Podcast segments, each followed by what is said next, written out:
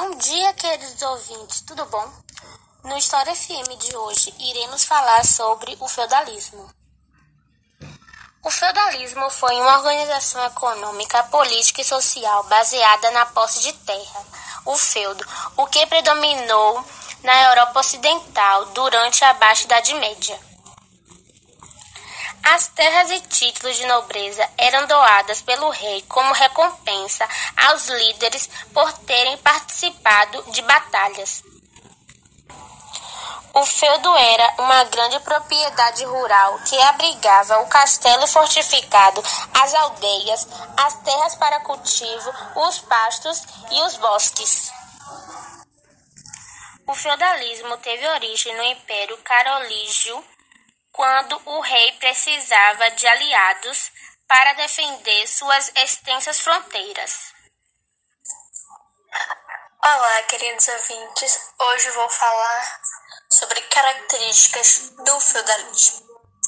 Sociedade feudal era denominada estamental porque era composta por camadas sociais que se diferenciavam pelos privilégios que possuíam quase não existia mobilidade social, e apesar de um estamento social para outro era praticamente impossível.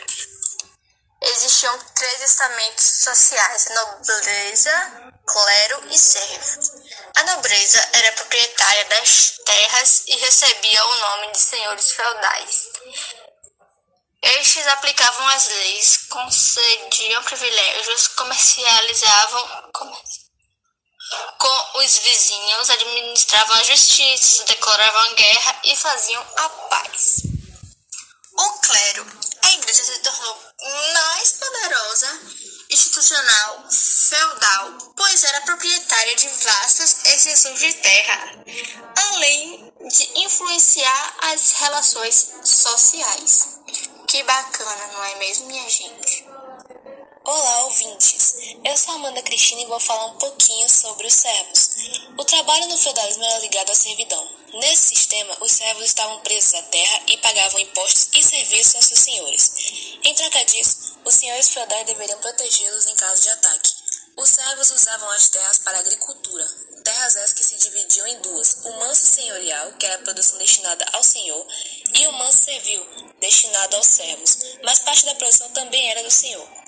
Além dos servos, quem mais trabalhava nessas terras eram os vilões, homens livres que moravam em vilas e tinham liberdade de sair da propriedade, os ministeriais que cuidavam da administração da propriedade e alguns escravos geralmente muçulmanos.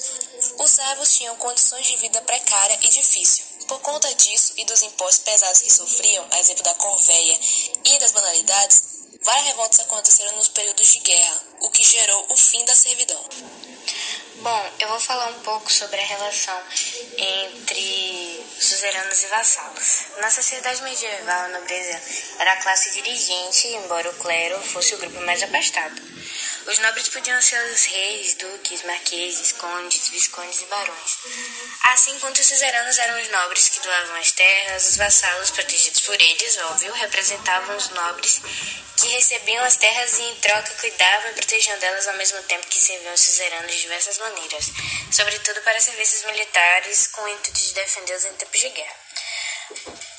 Um vassalo podia se tornar suzerano no momento em que doasse parte de suas terras a outro nobre, e assim por diante, né? formando um, uma grande rede de relações entre suzeranos e vassalos. As relações de suzerania e vassalagem possuía deixa eu, um teor cooperativo, as quais representavam um pequeno e importante sistema socioeconômico da época, eram de ordem direta e pessoal e visavam aliança nas relações econômicas e sociais entre os nobres.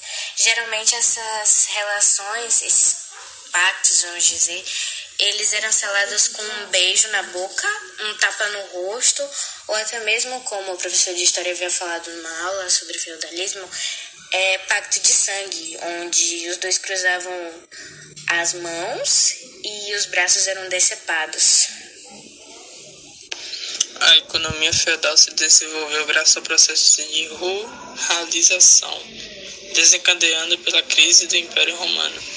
sem o poder usufruir de baixos custos de produção obtidos pela grande mão de obra escrava disponível.